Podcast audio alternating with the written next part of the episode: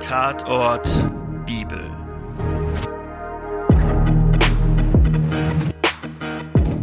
Hallo und herzlich willkommen zur vierten Folge von Tatort Bibel, ein Krimi-Podcast. Wir erzählen biblische Kriminalfälle in einer modernen Version. Experten beantworten spannende juristische und theologische Fragen dazu. Um welchen biblischen Text es sich handelt, erfahrt ihr am Ende der Folge. Mein Name ist Birgit Görmann und ich bin Diakonin in Rosenheim.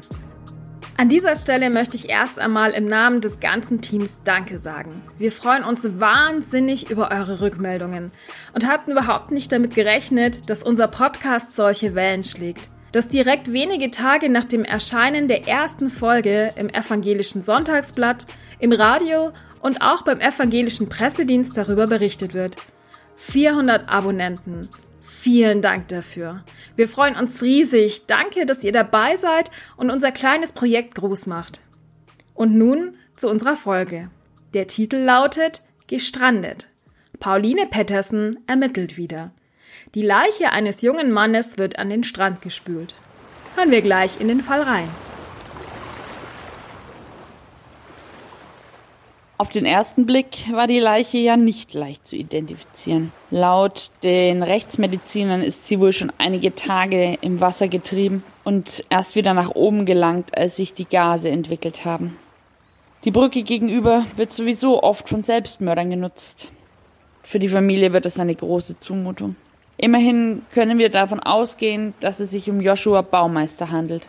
Die Geldbörse hatte er noch in der Hosentasche aber die Zeugin sieht wirklich mitgenommen aus. So hat sie sich ihren Morgen sicher nicht vorgestellt. Frau Mais, Pauline Pettersen ist mein Name, Mordkommission. Können Sie mir noch einmal kurz erzählen, wie Sie die Leiche gefunden haben? Das war wirklich furchtbar. Ich gehe hier jeden Morgen joggen.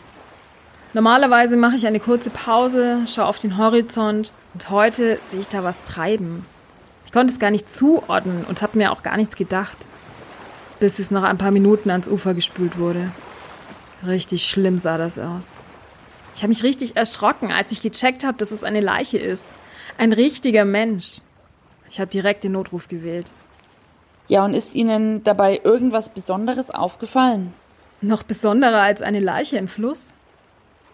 Naja, ich fand, irgendwie hat er überraschend friedlich gewirkt. Ich meine, klar, man hat schon die Spuren aus dem Wasser gesehen. Das war wirklich kein schöner Anblick. Aber er hatte die Hände gefaltet. Eigentlich komisch, dass er diese Haltung so lange im Wasser beibehalten hat.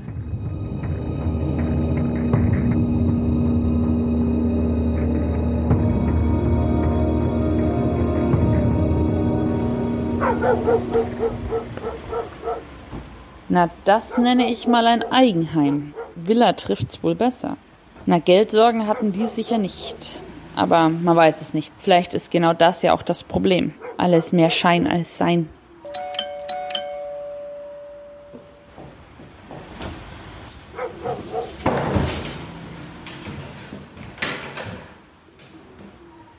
Ja, bitte? Guten Tag, mein Name ist Pauline Pettersen, ich bin von der Mordkommission. Frau Baumeister, erst einmal möchte ich Ihnen mein aufrichtiges Beileid aussprechen. Ich weiß, das ist alles nicht leicht für Sie, aber ich müsste Ihnen noch ein paar Fragen stellen. Ich habe Ihren Kollegen eigentlich schon alles gesagt, wie ich den Leichnam identifiziert habe. Das war schon schlimm genug und jetzt alles nochmal durchgehen. Aber gut, ähm, gehen wir in den Garten hier entlang. Frau Baumeister, wir haben in der Geldbörse Ihres Sohnes noch eine Visitenkarte gefunden von Global Finance, einer Investmentfirma, mit Uhrzeit und Datum.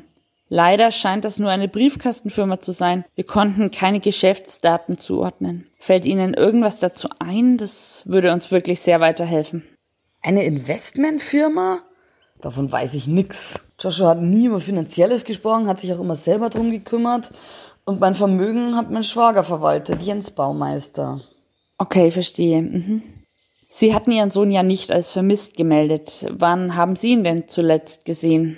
Das war Anfang der Woche. Wir hatten uns zum Abendessen getroffen und am nächsten Tag wollte er auf Geschäftsreise.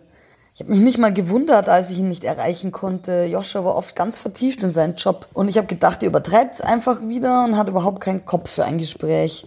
Es heißt ja immer, solange man nichts von den Kindern hört, ist alles in Ordnung. Aber vielleicht war er doch in Schwierigkeiten. Ja, das muss ja wohl so sein. Warum hätte er sich sonst in den Fluss stürzen sollen? Verstehe nicht, warum mir nichts aufgefallen ist. Noch einmal mein Beileid. Im Moment, ja, wir ermitteln noch in verschiedene Richtungen. Es muss kein Suizid gewesen sein. Melden Sie sich doch bitte, wenn Ihnen noch irgendwas einfällt oder im Nachhinein irgendwas komisch vorkommt.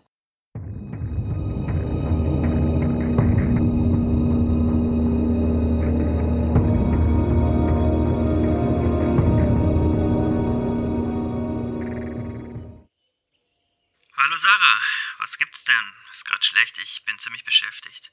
Ja, was denkst du denn, worum es geht? Hältst du mich für total bescheuert? Jetzt nimm dich mal zusammen. Du bist ja völlig hysterisch. Was willst du denn? Was ich will? Ey, du bist doch komplett durchgeknallt. Was habe ich mir nur dabei gedacht, mein Vermögen bei dir anzulegen? Diesen beknackten Fonds. Du warst immer schon ein Versager. Wie hätte es dieses Mal anders sein sollen? Das hat jetzt alles ein Ende, das sag ich dir. Sarah. Du warst schon immer schwer vom Begriff. Wirklich schade, dass du ganz offensichtlich nicht verstehst, wie das hier läuft. Ich hätte gedacht, die Botschaft, die ich über deinen Anwalt geschickt habe, würde reichen. Wirklich schade, dass du ganz offensichtlich nicht verstehst, wie das hier läuft. Und wenn ich das mal so sagen darf, für mich läuft es richtig super. Du stehst doch kurz vor der Privatinsolvenz. Wie konntest du nur? Mein Anwalt krankenhausreif schlagen zu lassen, als er für mich die Dividenden gefordert hat, das war schon völlig durchgeknallt. Aber das mit Joshua hätte selbst ich dir nicht zugetraut. Das ist dein einziger Neffe. Wie konntest du nur? Naja, streng genommen war er ein Stiefneffe, nicht der Sohn meines Bruders. Insofern Business first. Du wusstest genau, was auf dem Spiel stand. Wenn also jemand Schuld hat, dann ja wohl eher du. Wenn ich hören will. Und das alles nur wegen dem Geld? Kannst du nicht wirklich denken, dass das ewig so weitergeht? Die Polizei ermittelt jetzt in einem Mordfall. Denkst du, die kommen nicht auf dich und dein beschissenes Schneeballsystem? Ganz genau das denke ich. Weil du nämlich dafür sorgen wirst. Du wirst schön die Geschichte vom verzweifelten kleinen Joshua erzählen, der sich nicht mehr helfen konnte. Und wenn du nicht selbst bald einen Unfall haben möchtest, sorgst du auch dafür, dass Joshuas Vermögen in meinem Fonds landet.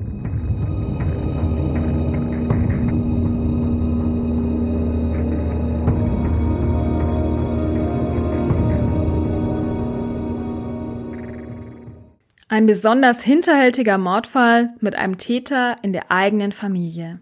Die rechtlichen Aspekte des Falls besprechen wir mit dem Rechtsanwalt Abusa Erdogan. Hi Abu. In der ersten Folge unseres Podcasts hast du uns ja schon den Unterschied zwischen Mord und Totschlag erklärt. Wie schätzt du das hier ein?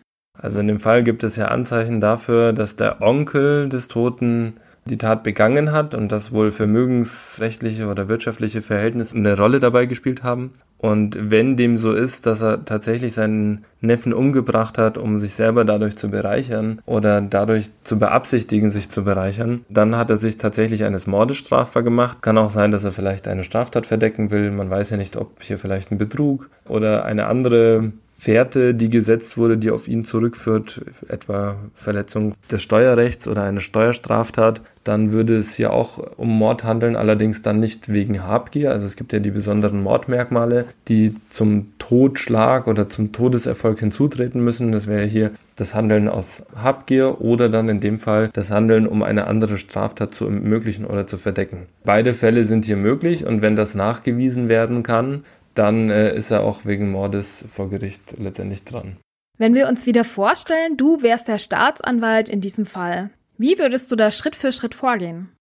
Naja, also bei, gerade wenn wir uns jetzt zum Beispiel auf das Thema Mord aus Habgier, also Mordmerkmal der Habgier, uns versteifen und da versuchen zu ermitteln, müssen wir als, als Staatsanwälte müssten wir dann schauen, dass wir diese, dieses subjektive Mordmerkmal, das heißt, dass er jemanden umbringt, um sich selber zu bereichern, muss man ja irgendwie nachweisen können. Nachdem man jetzt nicht in den Täter hineinsehen kann oder vor Gericht auch keinen Lügendetektor oder ähnliches hat, muss man anhand von objektiven Merkmalen so genau wie möglich und so fest wie möglich äh, beweisen können, dass alles darauf hindeutet, ähm, dass der Täter hier aus Habgier gehandelt hat. So, wie kann ich das anstellen? Da stehen dem Staatsanwalt natürlich bestimmte Ermittlungsmethoden oder Arten von, von Ermittlungen zur Verfügung. Die Strafprozessordnung gibt da einen riesen Katalog an Möglichkeiten, die man heranziehen kann. Und hier gibt es zum Beispiel die Telekommunikationsüberwachung. Man sieht ja auch an dem Fall, dass er mit seiner Schwägerin kommuniziert und sehr viel darauf hindeutet, dass er seinen Neffen umgebracht hat, um sich eben selber zu bereichern. Und es gibt natürlich die Möglichkeit, das könnte die Staatsanwaltschaft mit einer Anordnung bei Gericht beantragen, dass sie die Telekommunikation des Beschuldigten überwachen darf. Das geht natürlich nicht ohne weiteres. Da gibt es im Gesetz bestimmte Voraussetzungen. Beispielsweise muss ein bestimmter Tatverdacht vorliegen und es muss natürlich ähm, hinreichend wahrscheinlich sein, dass man über die Telekommunikationsüberwachung an die Daten kommt, die man haben möchte. Wenn das gegeben ist und das dem Gericht gegenüber glaubhaft gemacht wird, dann wird der Ermittlungsrichter in der Regel das auch anordnen und dann kann man den Beschuldigten hinsichtlich seiner Telekommunikations Wege oder das, was er am Telefon so von sich gibt, kann man ihn auf jeden Fall überwachen und aufzeichnen. Und gibt es da keine Grenzen für die Telekommunikationsüberwachung? Also bei der Telekommunikationsüberwachung ist es ein bisschen einfacher als zum Beispiel bei der akustischen Wohnraumüberwachung. Das heißt, wenn zum Beispiel mein Wohnhaus verwandt wird, dann kann ich nicht alles so einfach verwerten. Das heißt, wenn ich zum Beispiel in der Dusche irgendwas vor mich hinplappere oder Selbstgespräche führe, dann ist das ja im Endeffekt nichts anderes, als wenn ich meinen Gedanken freien Lauf lasse und die einfach verbalisiere. Genauso ist es im Übrigen auch mit zum Beispiel Tagebüchern. Also das sind sogenannte Bereiche der privaten Lebensführung. Das ist vom Grundgesetz auch ganz, ganz, ganz besonders geschützt. Diese Daten kann man nicht verwerten, das ist klar. Bei der Telekommunikationsüberwachung ist es ein bisschen anders. Das erlaubt es der Gesetzgeber tatsächlich, die ganze Überwachung mitzuhören. Ich kann natürlich nicht jetzt einfach willkürlich das, was irgendjemand anderes am Telefon erzählt, gegen den kein Ermittlungsverfahren läuft, kann ich jetzt nicht einfach die ganze Zeit speichern oder in irgendeiner Art und Weise verwerten. Es muss sich gezielt auf den konkreten Tatvorwurf beziehen und auf den Beschuldigten. Und äh, wenn ich jetzt nochmal auf die, auf die Verwanzung zum Beispiel von Wohnräumen zurückkomme, dann, ähm, also da gibt es ganz, ganz krasse Regeln. Zum Beispiel bei der Telekommunikationsüberwachung am Handy reicht es, wenn ich den Ermittlungsrichter am Amtsgericht um äh, die Genehmigung oder die Zustimmung zu dieser Maßnahme befrage oder diese einhole. Und bei der akustischen äh, Wohnraumüberwachung brauche ich schon die Zustimmung der Strafkammer am Landgericht. Also da wägt man oder der Weg der Gesetzgeber offenbar zwischen den Schutz der einzelnen Lebensbereiche ab. Also nochmal, wenn ich Selbstgespräche führe oder mich in meiner Wohnung aufhalte, was einfach so den absoluten Kern meines Persönlichkeitsrechts betrifft, dann sind die Hürden da wesentlich höher, als wenn ich am Telefon freiwillig einfach bestimmte Dinge erzähle. Müsste Sarah Baumeister überhaupt gegen ihren Schwager aussagen oder gibt es da sowas wie ein Zeugnisverweigerungsrecht? Also sie kann natürlich aussagen, ähm, ihr steht aber als Schwägerin, wie du schon richtig sagst, ein Zeugnisverweigerungsrecht zu. Das ist auch in der Strafprozessordnung geregelt. Da heißt es, dass verschwägerte Personen natürlich nicht bis in alle Abzweigungen der Verwandtschaft Zeugnisverweigerungsrecht haben, aber in diesem Fall gibt es tatsächlich ein Zeugnisverweigerungsrecht. Das heißt, in diesem engen Verwandtschaftsverhältnis bei Kindern geht es zum Beispiel dann wiederum nicht. Also wenn zum Beispiel die Schwägerin aus einer anderen Ehe Kinder hätte, wo überhaupt gar kein Verwandtschaftsverhältnis besteht, dann hat man dieses Zeugnisverweigerungsrecht, aber nicht. Aber in diesem Fall hat man es tatsächlich, also die Mutter des Toten könnte hier vom Zeugnisverweigerungsrecht Gebrauch machen. Das heißt, sie ist überhaupt nicht verpflichtet, die Tat aufzuklären, obwohl es um ihren eigenen Sohn geht. Ja, das ist aber auch, also klar, in diesem Fall empfindet man das als relativ krass. Man muss das dann vielleicht ein bisschen abstrakter sehen. Es hat auch was mit einem rechtsstaatlichen Verfahren zu tun, das ganz abstrakt gesehen Menschen, die in einem bestimmten Verwandtschaftsverhältnis zum Beschuldigten stehen, von diesem Recht Gebrauch machen können müssen, weil man kann ja die Leute nicht dazu drängen, sich in eine Zwangslage zu begeben, sage ich jetzt aus und trage dazu bei, dass jemand verurteilt wird, oder sage ich nicht aus und nehme selber in Kauf, dass ich äh, in Ordnungshaft müsste. Vor dieser Zwangslage will man einen bestimmten Personenkreis, also Verwandte und eben Verschwägerte in einem ganz, ganz engen Rahmen, möchte man diese natürlich bewahren. Also ein Beispiel noch, das gilt natürlich nicht nur für Verwandte, sondern es gibt ja auch für bestimmte Berufsträger äh, ein Zeugnisverweigerungsrecht, insbesondere auch zum Beispiel für religiöse Geistliche, für einen Rechtsanwalt, für den Arzt.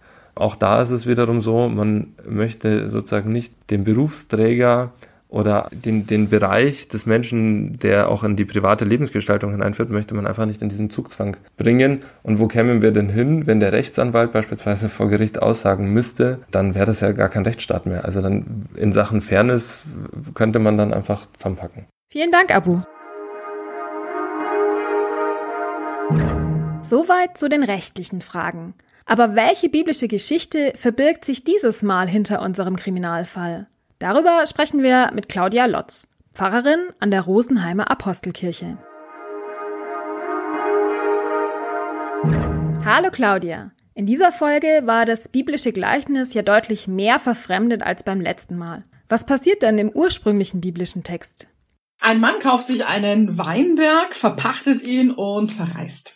Dann nach einiger Zeit möchte er gerne den Ertrag seines Weinberges von den Pächtern abschöpfen. Das könnten Naturalien gewesen sein, das könnte aber auch einfach Geld gewesen sein. Und schickt nacheinander drei Knechte. Der erste wird geschlagen, der zweite wird dann schon geschlagen und beschimpft und der dritte wird sogar richtig verletzt, also verwundet steht dann im Text. Dann kommt der zentrale Teil dieses Gleichnisses. Der äh, Besitzer des Weinbergs möchte also nicht aufgeben und denkt sich, er schickt jetzt seinen Sohn hin, um den Ertrag zu holen und geht davon aus, dass sie den ja wohl achten werden. Schließlich ist das der Erbe. Aber das bemerken die Pächter auch. Das ist der Erbe.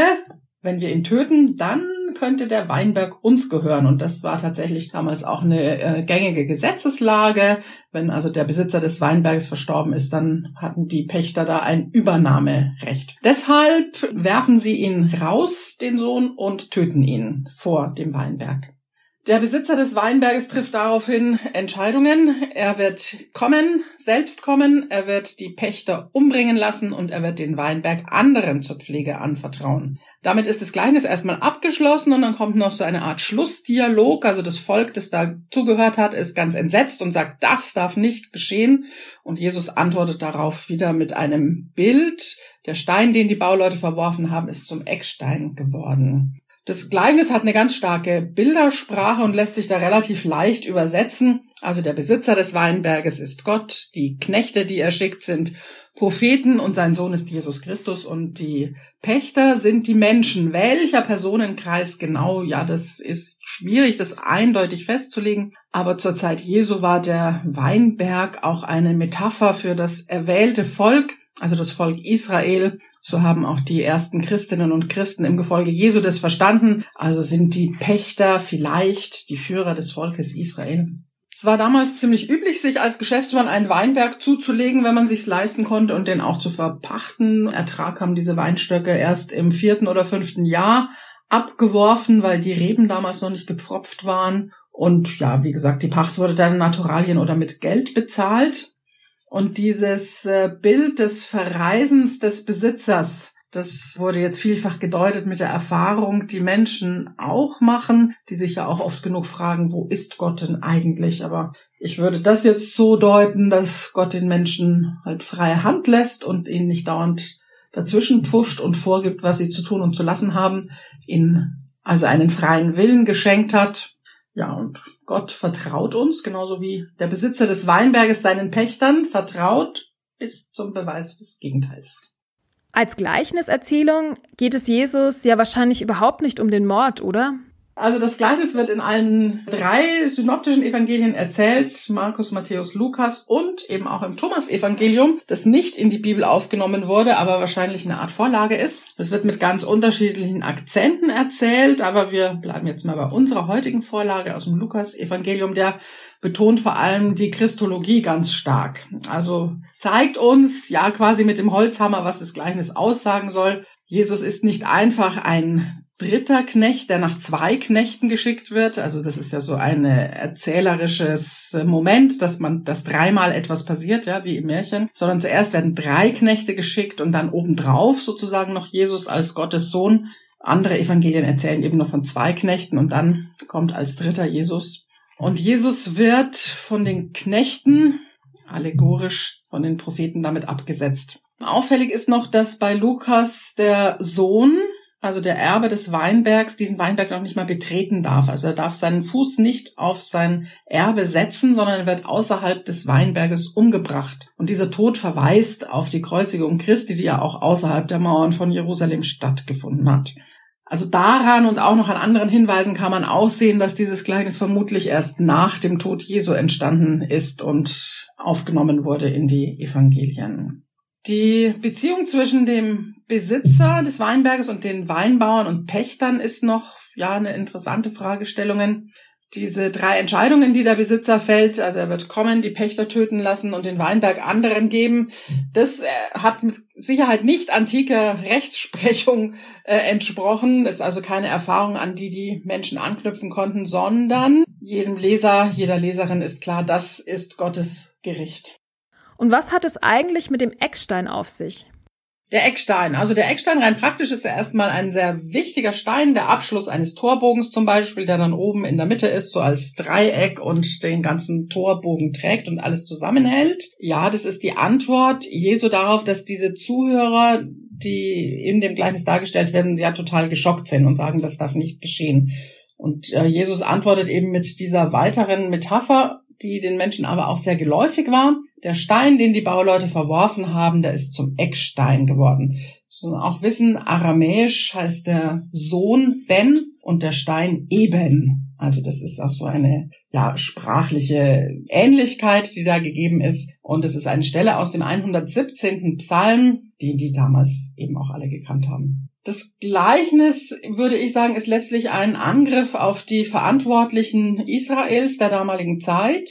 Es erzählt von menschlicher Gewalt, von Gottes Bemühungen, sein Volk zu beschützen mit einem allerletzten göttlichen Eingriff, nämlich mit der Sendung des Sohnes und das bedeutet die Übergabe von Verantwortung an neue religiöse und weltliche Entscheidungsträger. Heutige Deutung würde ich jetzt sagen, das Volk Israel und alle anderen Nationen werden im Eckstein Jesus Christus miteinander verbunden. Also das Rechte, das Linke wird durch das Mittlere, den Eckstein zusammengehalten. Vielen Dank dir. Das war unsere vierte Folge. Wenn ihr die biblische Geschichte gerne nachlesen möchtet, findet ihr sie im Evangelium des Lukas im 20. Kapitel ab Vers 9. Der Kriminalfall wurde von Jennifer Breetz, Susanna Tieck, Marcel Görmann und mir gesprochen. Im August gehen wir in eine kleine Sommerpause und freuen uns, wenn ihr im September wieder dabei seid. Wenn ihr die nächsten Folgen nicht verpassen wollt, abonniert uns doch einfach auf YouTube oder einer der gängigen Podcast-Apps. Anregungen und Kritik wie immer gerne an tatort.bibel.web.de.